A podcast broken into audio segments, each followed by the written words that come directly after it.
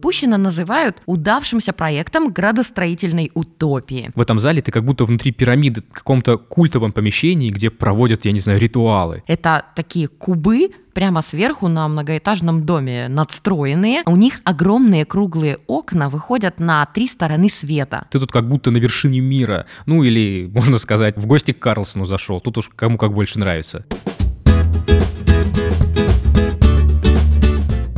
Привет, это подкаст «Путь дорога» о путешествиях по Подмосковью. Я Герман Иванов. Я Лена Твердая. Мы с Германом любим путешествовать и выяснили недавно, что не обязательно ездить куда-то далеко, ведь рядом есть Подмосковье, такое разное и многогранное, идеальное для коротких поездок длиной в один день. Раз в неделю мы ездим по разным городам Подмосковья и смотрим там все самое интересное, а потом делимся своими впечатлениями. Мы рассказываем, как добраться, куда зайти, где поесть, что посмотреть и так далее. Идеи для поездок мы берем на портале о туризме в Подмосковье «Путь дорога» дорога. travel.riama.ru. Наш подкаст выходит каждую неделю на всех подкастерских платформах. А вы, пожалуйста, ставьте нам лайки и комментируйте, что вам понравилось, а что нет. Еще рекомендуйте нас своим друзьям, будет очень здорово. И если вам интересен наш подкаст, подписывайтесь на него. Сегодня у нас необычный выпуск. Мы расскажем, как побывали на закрытых объектах, куда просто так не попасть. Они находятся в Пущино, это Наукоград, и в нем 9 научно-исследовательских институтов и обсерватория Российской Академии Наук. Конечно, можно и просто так съездить в Пущино, город не закрытый, но без экскурсии будет не так интересно. Ну, город и город, советского образца, маленький, в нем всего 20 тысяч человек живет. Но мы нашли крутой проект авторских экскурсий. Его создали сами пущинцы, энтузиасты и патриоты своего города. Экскурсия не просто по городу. Мы заходили в институт институты биофизики, биохимии и другие места, и там мы узнали, как живут и работают ученые сегодня. Сам выпуск не науке будет посвящен, а больше тому, как живут ученые и как они работают. А что нам про науку рассказывать? Мы сами в ней ничего не понимаем. Чем интересен наукоград Пущино? Его строили для ученых, исходя из такой идеи, что город должен быть максимально для них удобным. Пущино называют удавшимся проектом градостроительной утопии. Здесь воплотили разные архитектурные эксперименты, жилые дома в городе нетиповые, институты, такие яркие примеры советского модернизма. А еще в Пущине обязательно надо попасть в обсерваторию РАН. Это дополнительная опция в экскурсионном туре. У нас было включено посещение посещения обсерватории, и получилась такая, ну, отдельная экскурсия, она длится два часа, и мы про нее расскажем в отдельном выпуске, а сегодня о самом наукограде Пущино. Экскурсию надо заказывать заранее на сайте усадьба-пущина.ру. Стоимость 700 рублей с человека. Нас сразу предупредили, что экскурсия пешая и длится около 5 часов. Поесть можно будет в гостинице Пущина, но обед надо будет заказать заранее. И бонусом можно будет зайти в разные залы этой гостиницы. Сбор группы нам назначили на остановке «Зайчик». Это простая остановка, а рядом находится магазин с таким названием. На машине до Пущина ехать около двух часов по Симферопольскому шоссе. На общественном транспорте от станции метро Лесопарковая ходит автобус номер 359, идет полтора часа. Но мы не рассчитали время и приехали на час раньше до запланированной встречи и пошли просто гулять по Пущино. Набрели на местный рынок. И вот мне показалось, что Герман тебя не особо он впечатлил, да? Ну, по-моему, это совершенно обычный рынок. А по-моему, он классный. Он такой красивый и яркий, как, я не знаю, картинки рекламы Лего. У бабушек фрукты и овощи там не в ящиках, а в корзинках. Такие аккуратистки сидят там, прилавочки у них, цветы у них там из собственного сада. Я человек, измученный супермаркетами. Я, когда увидела этот рынок, я была в восторге. Я купила там даже букет гладиолусов. Пришлось еще выпросить у продавца мокрую тряпку, чтобы до вечера цветы как-то в машине продержались. И вот, это мое первое впечатление опущения. А вы говорите биохимия, биофизика. Нет, вот цветочки. И таскалась я с ними потом целый день. После рынка с Леной и цветочками мы пошли на остановку «Зайчик», и там уже познакомились с нашим экскурсоводом Марией Трошиной. С ней мы пошли на улицу Институтскую. У города очень четкий генплан. Он поделен на части. То есть, с одной стороны институты, с другой стороны жилье, а между ними зеленая зона. Прямо рай перфекциониста. Всего впущено пять таких вот условных зон. Прибрежная, жилая, зеленая, институтская и хозяйственная. Первым на улице Институтской построили Институт биофизики клетки Российской Академии Наук. Он открылся в 1963 году. Биофизикой в Советском Союзе начали заниматься после войны из-за ядерной угрозы. И стало важным изучить, как воздействует радиация на живую клетку. Да и вообще в то время был подъем науки. Институт биофизики. Для меня даже это звучит таинственно, такая непостижимая наука, биофизика, это вообще чем они там занимаются? Нам обещали, что объяснят на пальцах, а пока Мария рассказывает нам про архитектуру. Ну, здесь тоже пришлось вникать и включать мозги. Учитывая, что это начало 60-х годов, И учитывая то, что в 1956 году вышло постановление Совета Министров, как мы знаем, об излишествах, да, когда со всех а, строений убирался так называемый декор, да, лишние колонны, портики, все то, что у нас ассоциируется с вами со сталинской архитектурой. Здесь мы уже этого не видим. Здесь еще не совсем модернистские формы, да, то есть модернизм здесь только складывается, только зарождается, когда это такой э, пример переходного стиля. Вот что я уяснила. Признак модернизма – это когда все этажи декорированы одинаково, причем архитекторы создают красоту именно за счет материала, а не всякие там финтифлюшки и витые колонны. Вот в данном случае кирпичи разного цвета, такие полосатенькие получились фрагменты, а в верхней части здания яркий орнамент, и вот эта деталь называется фриз, и это как раз классическая архитектура. Вообще я только впущенно поняла, что я ничего не понимаю, потому что модернизм и модерн, оказывается, это разные вещи вещи, не одно и то же. Это разные архитектурные стили. Модерн — это то, что было на рубеже 19-20 веков, вот этот витиеватый, а модернизм — вот это советская архитектура. Причем путаница только в русском языке, потому что во всем мире модерн называют ар-нуво. А вот из-за того, что у нас такие слова похожие, я была уверена, что это одно и то же, и первое время вообще не въезжала. Ну а раз уж мы разобрались, что такое модерн и модернизм, пора уже заходить внутрь института. Надо сказать, что здесь э, практически ничего не изменилось с момента строительства не только в плане архитектуры, но и в плане бытования. Потому что, когда научные сотрудники приезжали в Пущино, им всем выделялось э, ну, все говорят 6 соток, здесь выделялось обычно 4 сотки. То есть это были совсем крохотные участки, на которых можно было выращивать только картошку. Вот, и э, плоды вот этих вот всех трудов огородных, они, как правило, здесь всегда обменивались да, и продавались для тех, у кого участков этих не было кто посвящал себя полностью науке. Вы знаете, о чем это Мария рассказывает? Там внутри гардероб стоит, и прямо на нем банки с соленьями, вареньями. Представляете?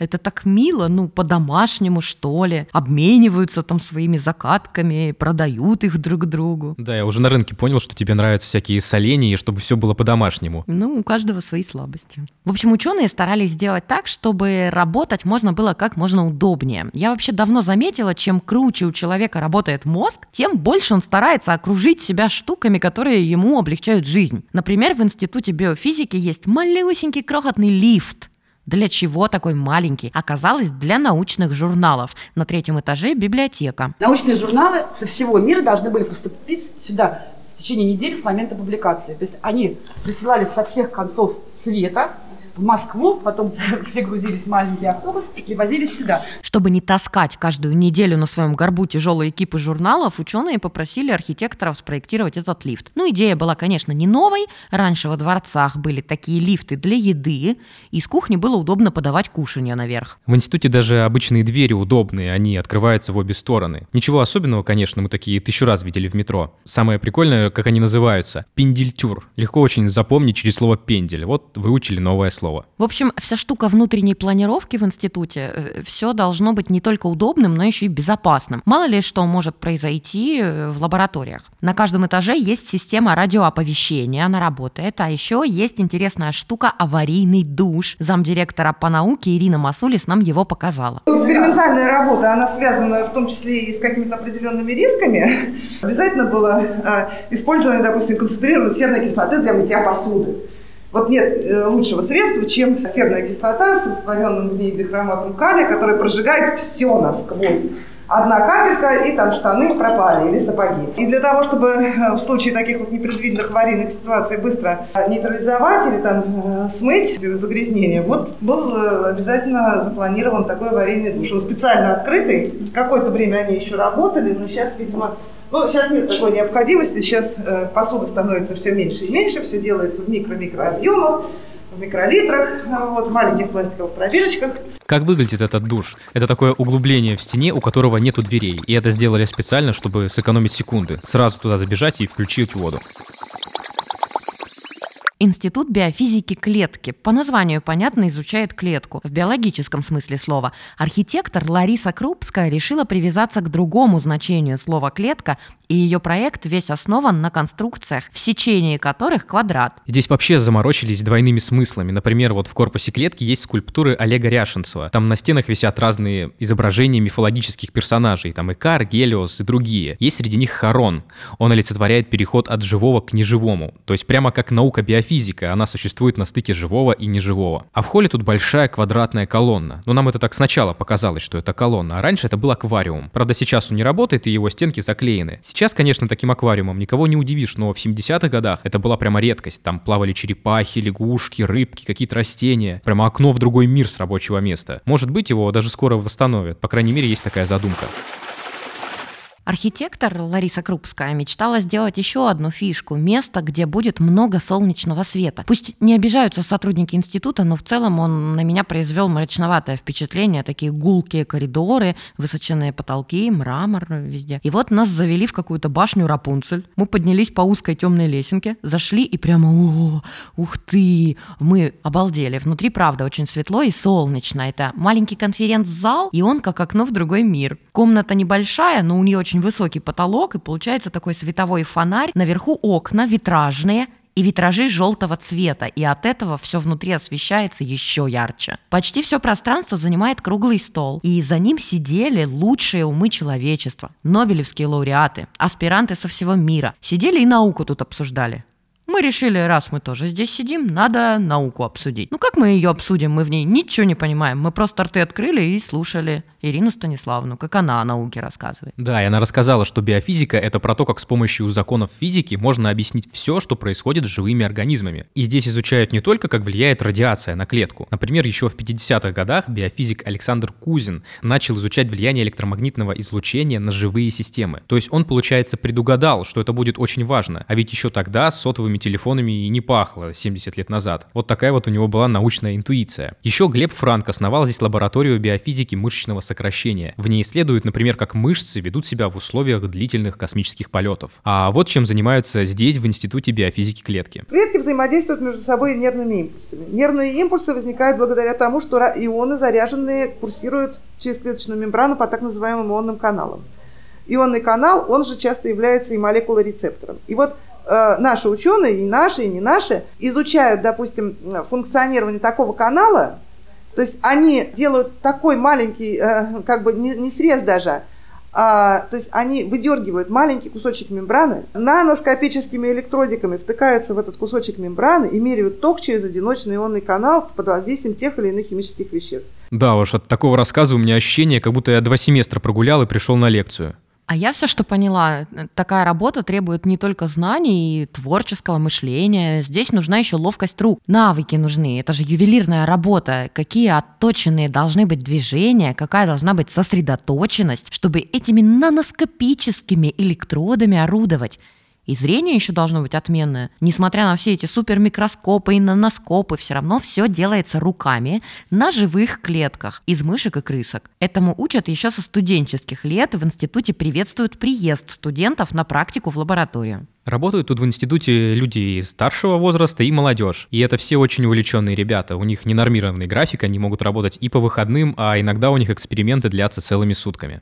Вообще, из чего состоит рабочий день у научного сотрудника? Мне было очень интересно, потому что я все, что знаю об ученых, почерпнула из научно-фантастических фильмов и, не знаю, книг братьев Стругацких. А на самом деле, как они работают? Ну что, вот эти всклокоченные седовласые люди в белых халатах там носятся? Самая главная прелесть э, работы в науке – это ее разнообразие. В отличие от офисной работы, в отличие от стандартной регламентированной работы инженера, экономиста, в науке каждый день преподносят какие-то сюрпризы. И работа очень разнообразна. Э, Все это зависит от, собственно, задачи, от стратегии постановки эксперимента. Конечно, это бывает и такая вот тонкая и требующая высочайшей квалификации работа, как, например, там регистрация токов в одиночных ионных каналов, регистрация каких-то отдельных молекулярных движений в клетке. А бывает и совершенно скучная рутинная работа, в частности, мытье посуды. Имеется в виду не тарелки, вилки и ложки за старшими научными сотрудниками, а лабораторная посуда, колбы, пробирки. Еще надо кормить лабораторных животных и мыть их клетки. На этот раз имеются в виду клетки, в которых живут мыши и крысы. В общем, в науке надо быть универсалом, уметь все. Кстати, статьи еще надо писать. Чтобы написать научную статью, одну, нужно в среднем от 100 до 200 чужих статей переработать, очень внимательно прочитать, э, вникая в каждый их результат, разглядывая каждый рисуночек, не просто глазами пробежать как билетристику, потому что за каждым словом в научной статье должен стоять факт. Невообразимые люди, эти ученые, ну, прямо инопланетяне для меня. Вот представь, учишься ты с человеком в одной школе, сидишь за одной партой, а потом бах, и он биофизик вообще. Ну как это? А ты подкасты ведешь? Ну или менеджер в сотовом магазине после института. Думаю, что за эти пару часов я узнал максимум, что можно было узнать про биофизику. Но дальше мы пошли изучать биохимию. Мы пошли в Институт биохимии и физиологии микроорганизмов имени Скрябина. Он тоже на Институтской улице. И здесь находится одна из самых больших коллекций микроорганизмов в мире. Но нам ее, к сожалению, не показали. Как ты представляешь, нам бы ее показали. То есть каждый микроорганизм в рамочке и на иголочку приколот. А потом говорят еще, ах, вы не взяли с собой микроскопы? Ну, вон, приобретите в сувенирной лавке 100 рублей за штуку. Так что ли? Вообще первое, что приходит в голову, когда говорят «самая большая коллекция микроорганизмов», сразу думаешь а, «микроорганизмы, это же самое опасное место на Земле». Любители конспирологии можете расслабиться. Здесь все микроорганизмы не патогенные, никаких болезней они не переносят. Да, и туристов в лаборатории не пускают. Зато можно попасть во внутренний дворик прямо среди стен института. И это вообще фишка вот местных пущинских институтов. Сейчас он, конечно, выглядит немного запущенным, этот дворик. Тут клумбы, лужайки, столики такие со стульями. Тут можно посидеть в тишине. А по центру огромная раскидистая яблоня. Я поняла, для чего им яблоня. Они под ней сидят и ждут, когда им яблоко на голову упадет. Так у них и получаются новые открытия. Ну, правильно, так же это работает. А яблочки маленькие, потому что институт микроорганизмов, все сходится. Вообще эти внутренние дворики с дворцами ассоциируются. Э, дворцами эпохи Романовых, вот как в Ялте. Там обязательно внутренние дворики в каждом. Можно сказать, ученые работали как цари во дворцах ну, дворцах эпохи конструктивизма. Чего стоит хотя бы этот просторный холл в Институте биохимии? По центру крутая спиральная лестница. Мы, конечно, сразу пошли на ней фотографироваться, она очень фактурная. В свое время здесь снимали сцену из фильма Никиты Михалкова «Родня». По сценарию это была гостиница. Вообще внутри институт биохимии, честно тебе скажу, чем-то похож на мой институт, который я оканчивал, институт гражданской авиации. Там тоже просторные залы, там широкие коридоры, там аудитории с партами, которые рядами уходят вверх под потолок. В общем, мне там было интересно больше слушать, наверное, про жизнь ученых, а не просто смотреть по сторонам. А мне интересно было смотреть по сторонам, потому что ну, не все учились в московских вузах, а вот у меня был провинциальный универ, такой простенький с точки зрения архитектуры, так что для меня эти анфилады и вот эти амфитеатры, которые Э, аудитории себя представляют. Мне было это все здорово и как-то необычно. Интерьеры это, конечно, здорово, но, как мы поняли, главное для ученых это их работа. Поэтому меня очень удивило, откуда у них было столько времени, чтобы вести такую насыщенную культурную жизнь. Например, э, в Институте Белка был э, первый показ фильма Фани Александра в Советском Союзе. Вот закрытый показ. Там выступали многие наши, как говорится, барды, которые были не в части у власти. В Доме ученых тоже проходили всякие разные концерты. Приезжали опальные писатели такие, как Андрей Битов, а Михаил Живанецкий тоже тогда как бы тоже преследовался, и они вот с таким чувством вот ездили, и Дом ученых а, был клуб литературных встреч, его возглавляла моя мама, они все сначала там рассказы свои читали, потом ехали к нам домой и продолжали, как говорится, из возлияния. Сейчас, конечно, не такая насыщенная культурная жизнь впущена, но здесь до сих пор проводят Всероссийский фестиваль бардов. Представляете, бардов? Это же вообще что-то такое из прошлого. А вот нет, пожалуйста, Всероссийский, понимаешь ли, фестиваль.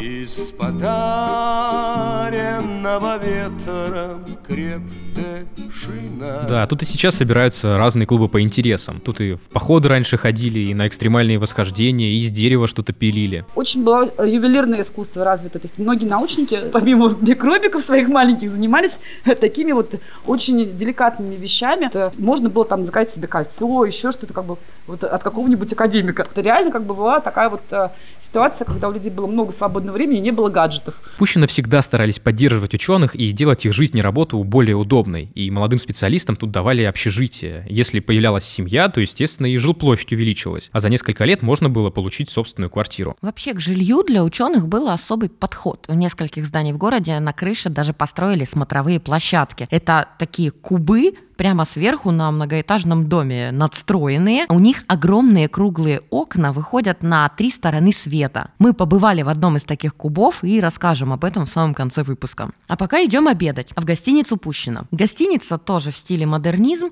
но вот мне показалось, что буквы гостиница Пущино наверху, вывеска, как раз больше напоминают ар-нуво, то есть модерн. Я не знаю, возможно, это только лично мое мнение, но сравните эту надпись, например, э, с надписями «Метрополитен» в Париже, которые по всему Парижу на входах в метро Эктор Гимар их э, разработал. Ну, посмотрите в интернете, напишите мне в комментариях, но ведь правда один в один. Да, буквы правда очень необычные, но главное, что я понял в гостинице Пущино, что кормят тут по классике. Нам дали первое, второе и компот. В целом, ну, мне понравилось. А после обеда мы пошли смотреть залы гостиницы, и некоторые из них пришли в упадок, другие еще более-менее держатся. В одном из них, таком большом и просторном зале, снимали еще одну сцену из фильма «Родня». Там танцуют Мордюкова и Богатырев. Самое прикольное помещение, которое мне понравилось в гостинице, это такой потайной деревянный зал. Там раньше за круглым столом собирались академики и решали что-то там про свою науку. В этом зале ты как будто внутри пирамиды, в каком-то культовом помещении, где проводят, я не знаю, ритуалы. Там яркие люстры на стенах, под потолком какие-то навесы из штор не, необычные. Наука тогда была,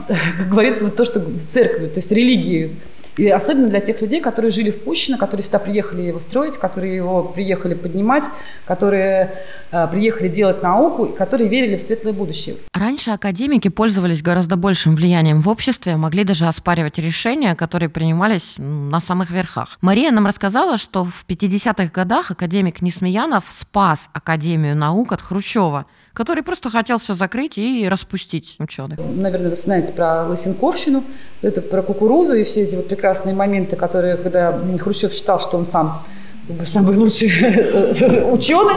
А, были конфликты очень большие на этой почве. И академику Незмеянову удалось отстоять, как по легенде, по одной только фразе. Он сказал, Петр Первый открыл, а вы закроете. Ну и Хрущева как бы это остановило, потому что действительно, как говорится, тягаться с Петром Первым, как бы и быть э, прекращателем того, что как бы уничтожителем да, того, что как бы создал там великий царь, который в советское время очень культивировался. По просьбе ученых в Пущине открыли магазин Академ Книга, хотя раньше такие были только в столицах республик СССР, а здесь открыли в маленьком таком городке, и он работает до сих пор. Мы туда зашли. Сегодня это, конечно, обычный книжный магазин, там много разной литературы по науке, культуре и других там можно кучу художественных произведений найти. Но больше всего мне понравилось, что там большой букинистический отдел. А, я заметила, что там тебе понравилось, тебя оттуда за уши было не оттащить. Я не очень заинтересовалась, потому что самую лучшую свою книгу в букинистическом отделе я уже нашла. Я нашла практическое руководство «Как стать ниндзей». Огромный научный труд, страниц на 20. Естественно, я ее купила. Там иллюстрированное пособие, я его уже 10 лет изучаю, так что держитесь от меня подальше, ребята, я ниндзя.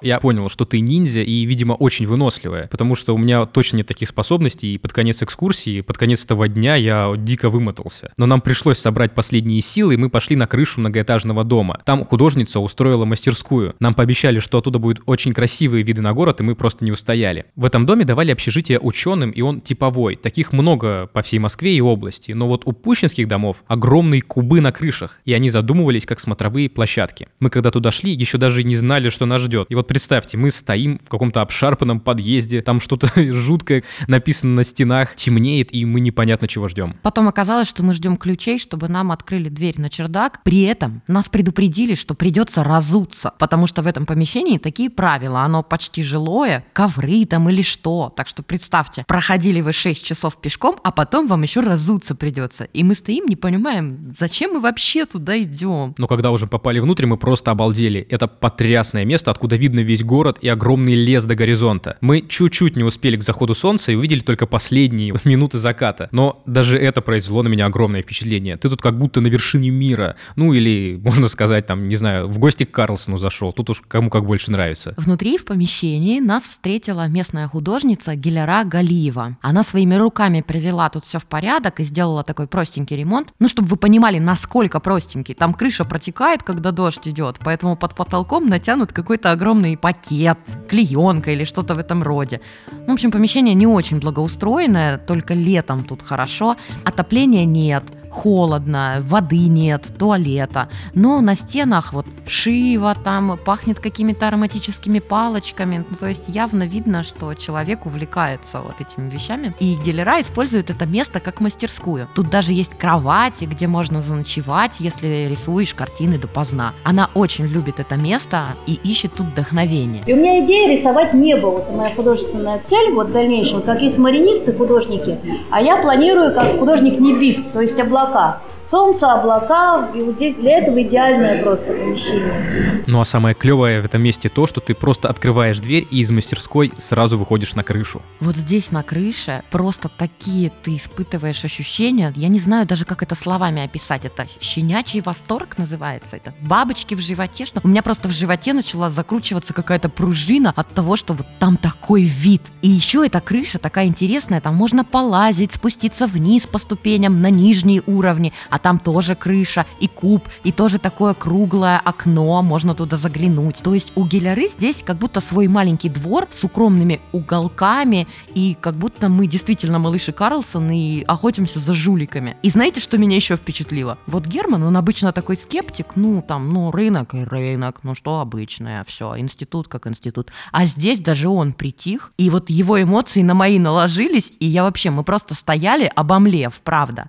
Только ради этого можно было даже приехать. Фотографы — это просто такое место для ваших фотографий. Я не знаю. Посмотрите наши фотографии оттуда на портале «Путь дорога», кстати. Ты вот говоришь, что я притих, а я стоял просто и думал, как было бы классно тут провести время с друзьями. Не знаю, там подольше так посидеть и пообщаться. Единственный минус, конечно, на крыше, да, что тебя, наверное, услышит весь этот дом и соседний. Так что пошуметь тут не получится. Мы не шумели, мы там просто стояли, рот открыв. Ну, услышат тебя не только соседние дома, мне кажется, все Пущино тебя услышат. И я думаю, среди ночи никто бы не обрадовался. А у нас как раз тоже ночь началась, прямо стемнело очень быстро, и даже на крыше. Внизу, наверное, это выглядело, как будто свет выключили внезапно. В общем, мы поняли, что нам пора собираться назад. В целом, чем мне запомнился Наукоград Пущино? Архитектура и интерьеры напоминают мне советские санатории. Все эти полы из битого мрамора, застекленные переходы, витражи, голубые ели, комнатные деревья в катках, э, дворики внутренние, вот эти холлы очень просторные с широченными лестницами, высоченными потолками. В общем, как будто мне снова пять лет, родителям дали путевку, и мы поехали отдыхать. А тут люди работают в такой обстановке. Да уж, и главное, это был очень насыщенный день, так что если вы сюда соберетесь, будьте готовы, что может быть тяжеловато и придется много походить. Да, день был настолько насыщенный, что он у нас в один выпуск не поместился. Мы в следующем выпуске продолжим рассказывать про Пущино, на этот раз про радиообсерваторию РАН. Она заслуживает особого внимания, там такие телескопы, я даже никогда бы не подумала, что это телескопы вообще. Километр на километр, вот такой громадный телескоп. И там будут байки от ученых-астрофизиков. Там мы будем рассказывать про астрофизику как науку, хотя мы в ней ничего не поняли, но уж как сами поняли, так и расскажем. В общем, будет интересно. В следующем выпуске обязательно. Слушайте подкаст «Путь дорога», не забывайте ставить лайки, высокие оценки и оставляйте свои комментарии. Мы их очень ждем и всегда читаем. Рассказывайте о нас своим друзьям. Чтобы не пропустить новый выпуск, подписывайтесь на подкаст «Путь дорога». Он доступен в Apple Podcasts, Google Подкасты, на Яндекс Музыке, Кастбоксе, подкасты ВКонтакте и других подкастерских платформах. Если вы, как и мы, хотите путешествовать по Подмосковью, заходите на портал «Путь дорога» travel.riama.ru. Там много полезного для туристов. А если вы хотите предложить нам идеи будущих поездок, интересные маршруты или обсудить вопросы сотрудничества, пишите на почту подкаст собакариама.ру. На этом мы прощаемся. Я Герман Иванов. Я Лена Твердая. Всем пока. Пока.